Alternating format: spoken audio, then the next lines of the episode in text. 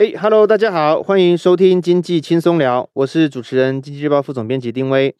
那最近有一个议题，其实在市场上讨论得很热烈哈，那就是呃苹果哈，因为这个中国大陆风控的关系，想要把它的供应链哈，供应链来移转到包括印度甚至东南亚的一些国家哈，那这个讨论很热烈的。那但是其实我们在呃几周前哦，我们有推出一个专题哈。特别是针对苹果推出的一个专题是很有意思的，它是在比较说哦，过去台湾资本市场里面，呃，对于苹概股都呃应该算是疯狂的追捧，诶，吹捧了哈。但是这几年哈，很多公司它慢慢的哈跟苹果 say no 哦，就是想要脱离说呃依赖苹果哦这个公司。那我们这个专题，呃，也获得了还不错的回响。那这个专题叫做“两岸苹果链的大解析”哈。那我们今天很高兴邀请到《经济日报》科技产业组的组长何艺林。呃，这个专题的题目其实是他带领着同事一起来制作的哈。欢迎他来跟我们大家聊一聊。好，各位听众，大家好，我是何依琳。那很高兴来节目跟大家分享这个两岸苹果链的一些呃竞争的关系哈。那也欢迎各位的听众哈，呃，要订阅我们的经济日报的付费用户哈。那在这个专题上，我们都非常的呃完整的呈现哈。那给大家很深度的报道。毅麟，这样我压力好大哈。我们每一个来宾都会帮我们推荐数位订阅，我实在太高兴了。不过我我们我们聊聊苹果啦，因为其实这两年台台股啦，我讲我先从台股来看，市场上对瓶盖已经没有这么。没有那么激情了，真的哈、哦。对，现在因为现在整个来看，在那个整个苹果的整个销售的策略上，嗯，过往哈，其实大家都会关注说 iPhone 卖几只，iPad 卖多少，Mac 卖几台。但是现在苹果他自己在他的那个法说会财报会议上，他也讲哈，他现在要转向是这种服务型、商业型的应用哈。所以呢，他其实很强调一些跟用户的连接。那其实对于硬体的铺货来说，其实它已经达到一定的普及度。你看周边大家的朋友，其实无论在哪个地方，其实至少都有台呃 iPhone，或者说有个 iPad。其实这对他来说，这只是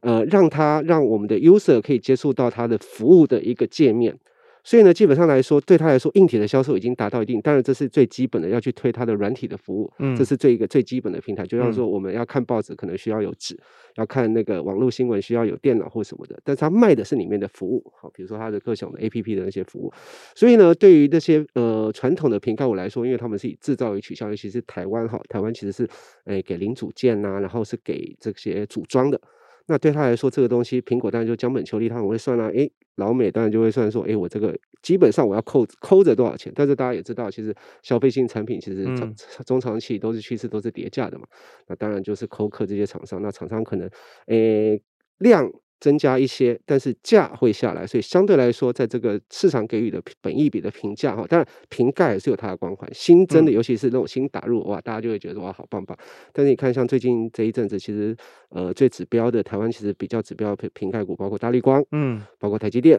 对，包括鸿海哈，其实股价其实都没有特别的绚烂，然后这样比较起来，其实是没有，其实这已经反映一个市场这样的趋势了。不过你刚刚提到一个很关键的事情，就是说过去台厂哈。着重在硬体，都想要挤进所谓的苹果供应链。是的，但这几年我们去看它每一年揭露的一些供应商入场起来了。是的，这是不是你想要做这个这次会做这个题目的关键呢？没错，没错。因为这一次哈，其实最开始的时候，其实过去哈，刚刚我们在专题里面也特别去去让。呃，各位听众跟读者哈，了解一下说，为什么过去苹果是比较甜的哈？相对来说，因为其实一方面是因为它的硬体的机器比较低，嗯，刚刚讲了哈，因为一开始销售可能 iPhone 什么的，诶，慢慢的大家才会慢呃从零到。从零开始的成长，那个机器相对是低的嘛，所以跳跃式的成长是一定会的哈。那也是当时呃库克呃不是当时的已故的那个贾伯斯，贾伯斯创办人贾伯斯哈，他在这方面跟台湾厂商是比较愿意让利给台湾的厂商去做，因为他也要扩大他的 base，所以相对来说，哎，我先把市场做起来。啊、那大家有钱大家赚这样子，但是后来转换到了库克哈，那库克是比较会精算的哈，他也做了一些比较详细的工厂的管理哈，那基本上他就开始在想说供应链的管理。那大家都知道嘛，其实如果说呃我们的听众有人是做生意的哈，假设说你今天是开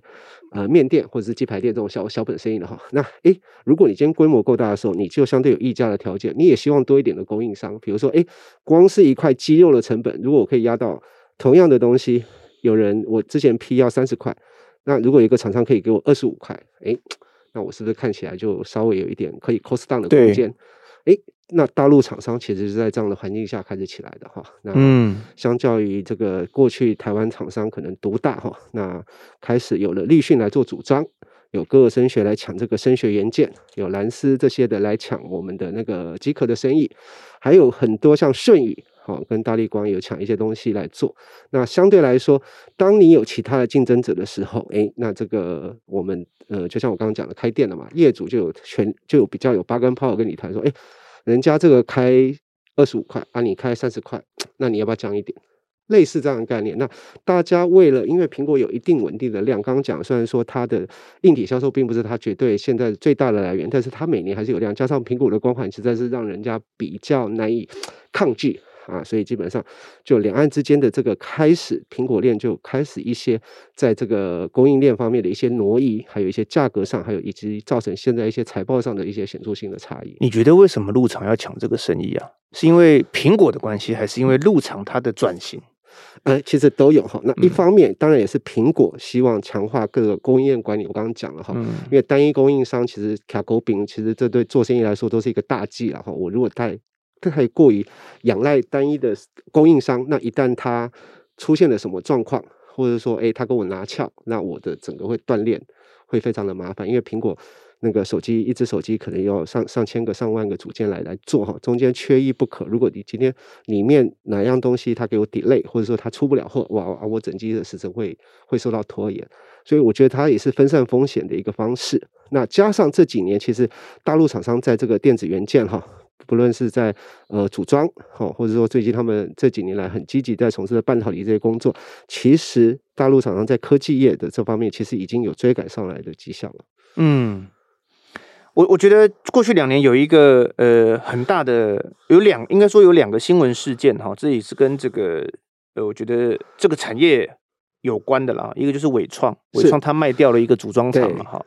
再来是可成，可成，可成他也把一个机壳厂卖掉了哈。那这个两个都代表说台厂好像也没有这么想要，因为可能像你讲的，苹果没这么甜了，他也不要说为了一一直为了毛利率在跟你那边哦在那边。画帕拉 Ken 对，画帕拉的哈。对，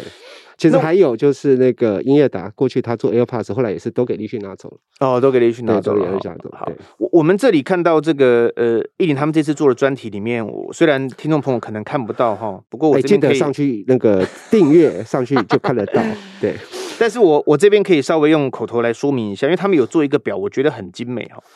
他这边从这个类别来来分，比如说从组装哈，这个哎那个这个电子产品的组装、光学镜头哦、机壳到声学元件哦，都有台厂跟陆厂的竞争。比如说组装，刚刚你有提到鸿海、和硕、伟创，是的。那现在大陆叫做立讯哈，他在抢这个生意。那镜头这边有大力光、玉晶光，台湾。那大陆有一个叫舜宇光学的哈，是的。那极可的部分，刚刚有提到可成哦，还有鸿海集团的红准，是的。但是这几年大陆有一家叫蓝思科技，也窜得很快，是的。声学元件哦，台湾是这边是美律，那大陆那边是歌尔声学。那这次他这个专题里面，其实我看到蛮多在解析。拿下，就算入场拿下了很多订单，可它财报好像表现也不太好。嗯，就是我刚刚讲的话，反映在营收好像有增加，嗯，但是它毛利率跟利润，哎，其实看的是笑话。就是我刚刚反映到的哈，苹果其实很会去跟大家，因为它毕竟它是老大，我可以跟你谈条件，你要供我可能量，但是就是价，我就是大家稍微嘿嘿 互相，不要说互相，就是说，哎，你要供我就是这个价钱给你拿，所以造成说呢，大家感觉上哈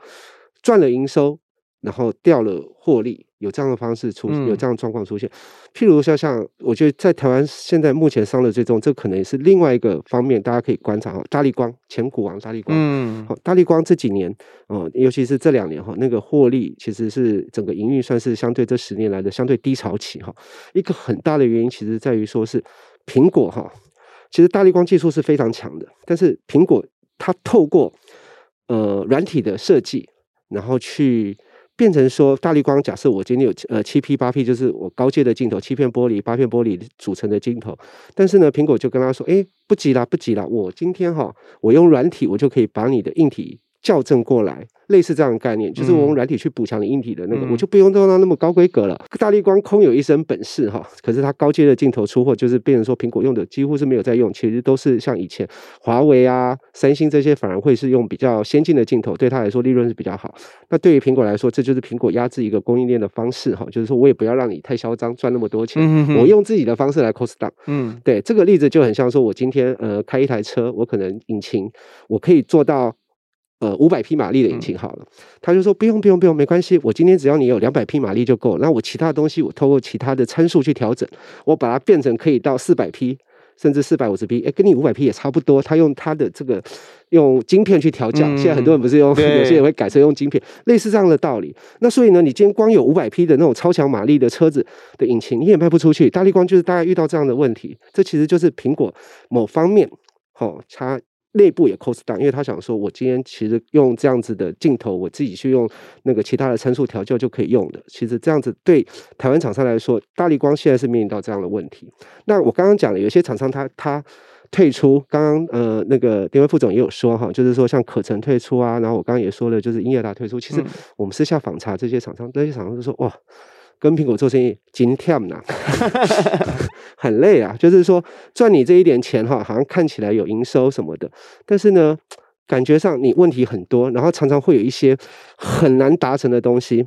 我举一个例子好了，我有一个朋友哈，他是在做电池的哦，他以前也是苹果供应链做电池啊。其实大家应该就知道，反正就是那几家的某一家。他就说啦，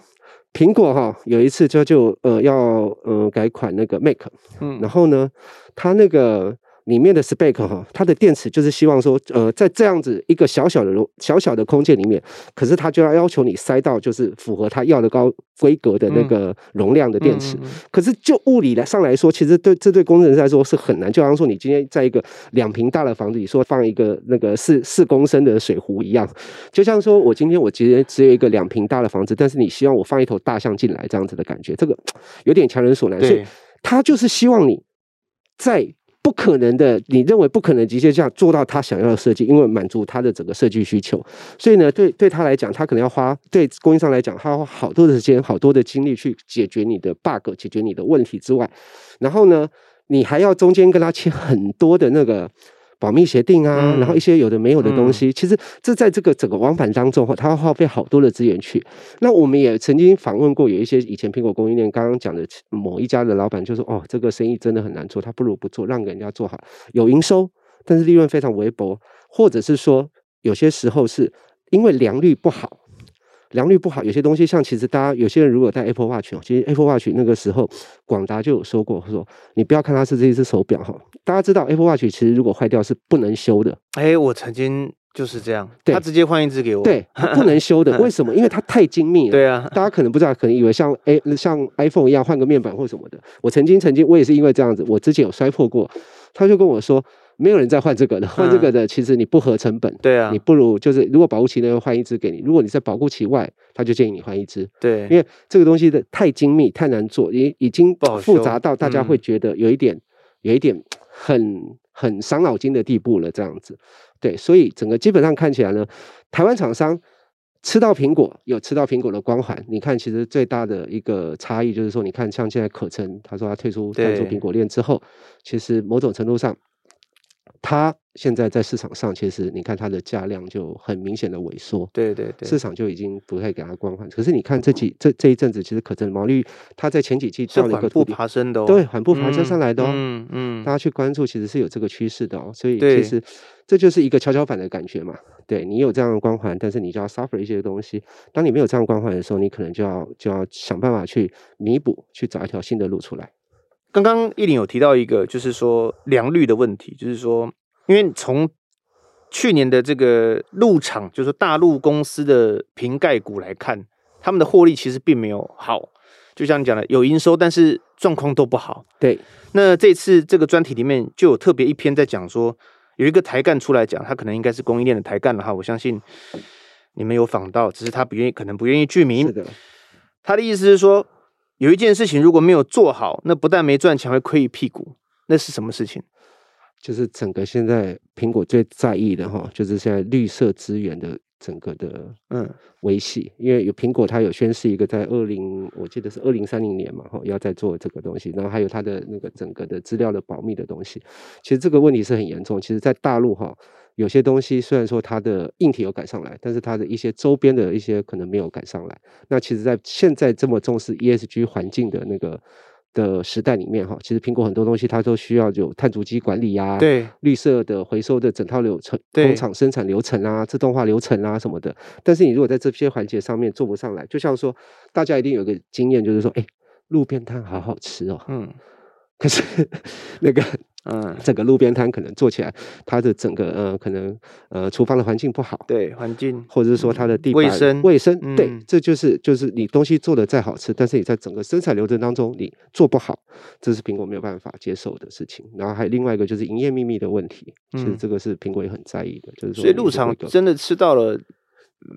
从去年的财报看起来它就是不好，所以那它会不会有一个？也在追赶，说台湾说，哎，慢慢把他自己的工厂的品质拉起来。当然会，当然会，所以台湾厂商才需要做转型，因为其实即使像呃台积电这么厉害的公司。他其实也会担心说后面的那个竞争对手追上来，其实相对的台湾厂商也会有哈。其实台湾厂商的优势当然自动化，还有一些 know how 啊，还有一些机台的调教、自我的设计啊。像大家可能呃有些有些朋友可能知道，但是我相信多数的朋友不知道哈。像大力光为了做苹果的生意，嗯，他其实很多机台都是要自己组的，客制化。然后我听同事就是朋友业界讲哈，就是大力光，你今天跟厂商订机台，你就是放在门口。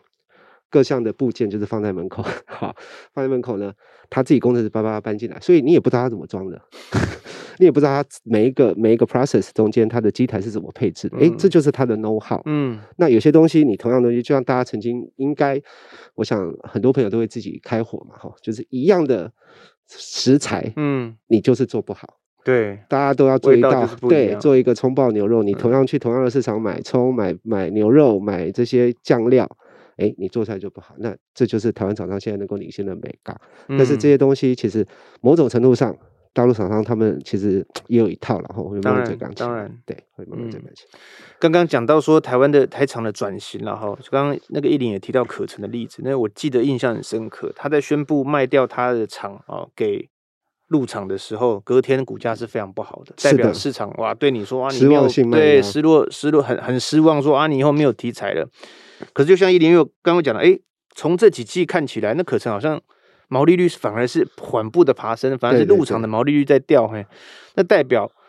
他自己可能有自己的转型的一个路径。对，对，对，那你怎么看台厂这些这几年的转型？这几年的转型哈，其实大家其实在找一个新的应用蓝海，就像当年哈，大家从 PC 的世代，对，其实台湾在那个整个 ITC 产业。啊，那个 ICT 产业发展起来，其实就是从这个 PC 开始哈，搭上 Intel 这个时代，慢慢的那广达、人保啊这些的上来哈。嗯、那那个时候的背景，其实跟现在智慧手机有点像哈，就是说那个时候因为大家在个人电脑还有笔电，并没有那么发达，哎，突然有一个转，呃，有一个机会让这个东西可以普及大量化的时候，哎，那个就像刚刚讲，机器很低，慢慢成长起来，哎，台湾厂商就赚了一桶金。可是呢，到了后来，PC 其实慢慢的、慢慢的，前几年过后哈，已经到了一个平缓期。前前两年当然是例外了，前两年因为那个疫情的关系，远距其实很多小朋友他可能需要一些电脑啊或什么，所以让这些 Chromebook 啊、平板又起来。但是其实这几年大家如果观察这个 PC 的实况，它其实是缓，已经到一个高原期，甚至就是不成长，甚至有点小衰退哈。每年这样年比，那智慧手机呢，其实。在呃，iPhone 呃出来之前，其实像宏达电那个时候也很好过嘛。那个时候机器低，所以呢，大家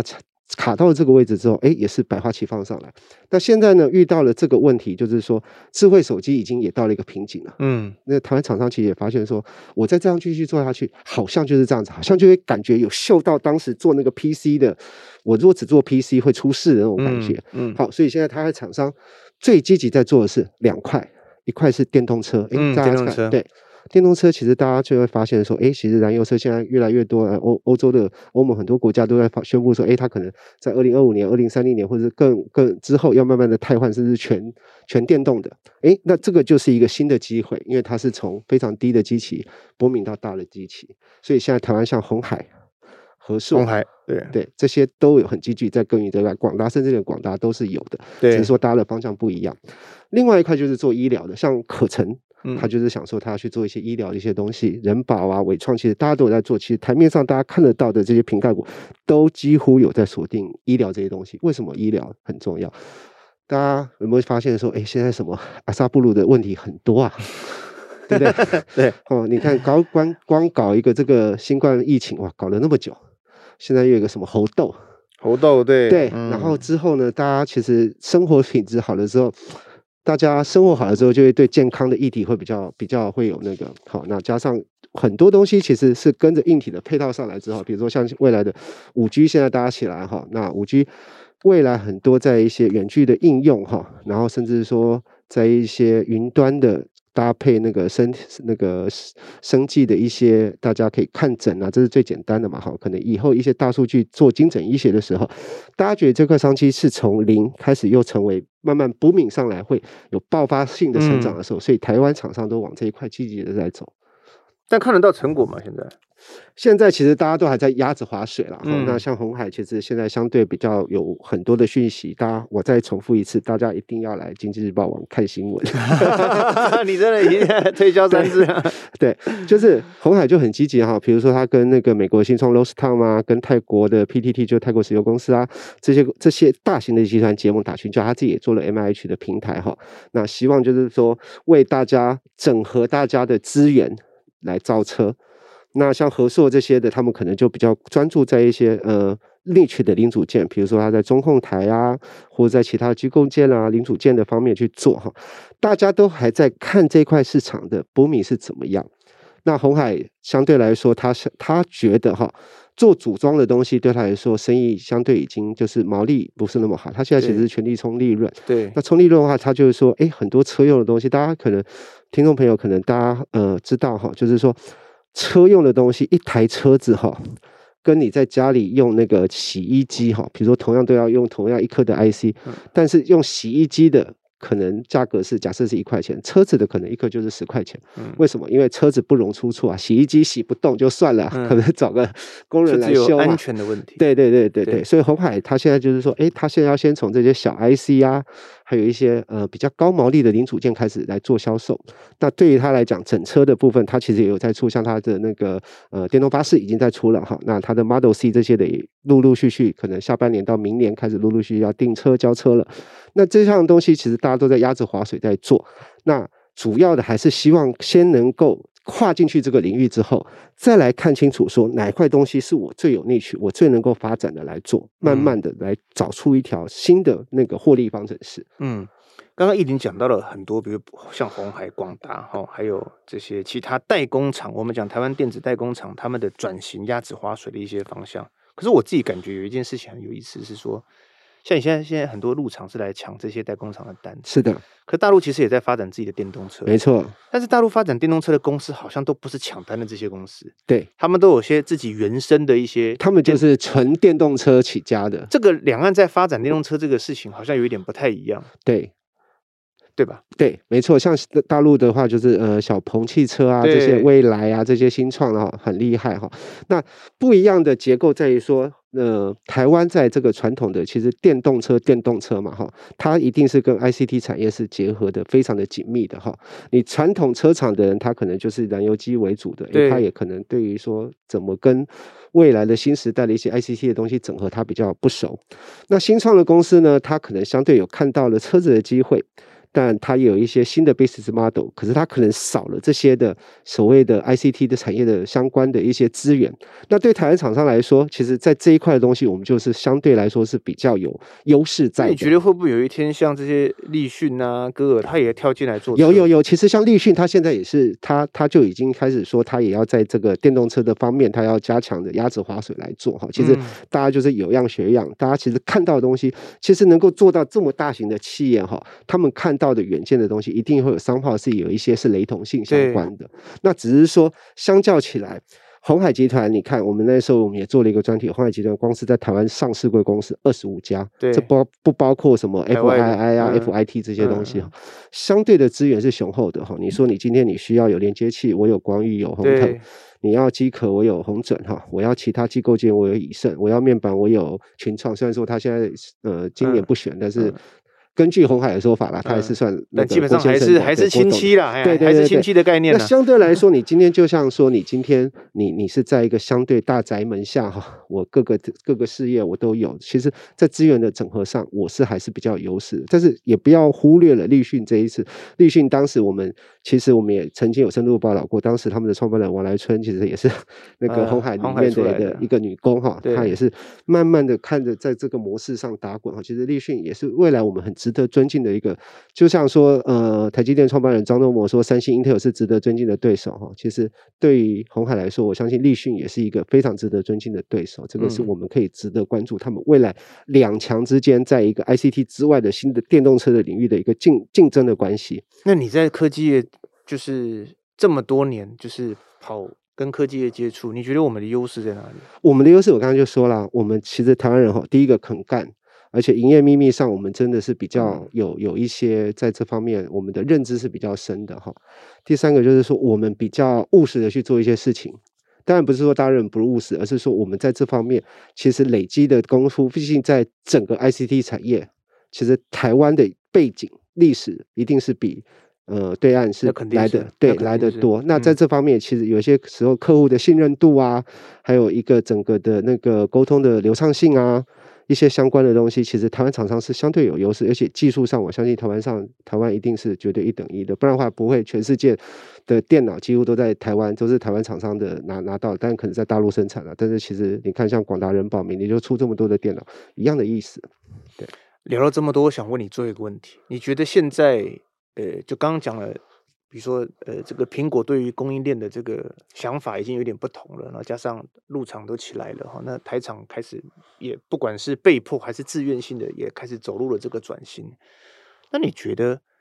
苹果的产品我们还可以期待吗？或者是还可以期待这些厂商吗？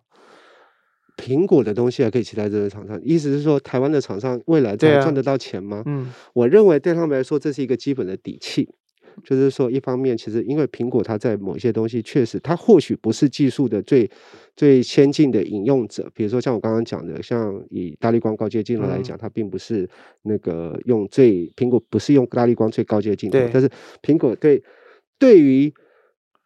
呃这个整个产业来讲，其实你在打入苹果链，某种程度上是一种品质上的认可。然后也是一些不同的 level，对，嗯，他可能某些某些时候就是像，就像说。呃，我们有些朋友如果做生意，就是说有些有些往来的生意其实不太赚钱，但是我们还是要做一样，因为就是做口碑的一样。嗯嗯。那这个东西是一个台湾厂商一个基本的底气，用这个东西其实很多像鸿海，其实他现在也不需要再用苹果去衬托它的光环。对对对。但是对于一些比较后进的厂商或者什么，如果他要拿到苹果东西，对他来说或许就是未来接获更多的订单，或者接触到更深广的东西。就像我举例来说好了，如果说我今天我今天只是做一个假设说，呃。相对小的二线品牌的手机，但是我今天能够供货到苹果，诶，对我来说，对台湾的厂商来说，或许未来我可以接到更多大厂的订单，然后有我有赚到钱之后，我就更有钱去投入研发，嗯，去做更好的设产品设计。我觉得这是一个比较良性的循环。但是如果台湾厂商想要靠苹果赚大钱，我觉得是越来越难的。坦白讲。那今天很谢谢我们科技组的组长何依林来到节目跟我们谢谢大家分享，谢谢各位副总。那也希望说，如果听众朋友对想要收听任何呃你你觉得有意思的题目，你也可以欢迎私讯我们，我们会来研究看看，能够开一个节目来聊聊这方面的议题哈。那今天节目就到这里，我们下次再见，谢谢依林，谢谢谢谢大家，拜拜记得要订阅《经济日报》哦，谢谢，拜拜。你第四遍了。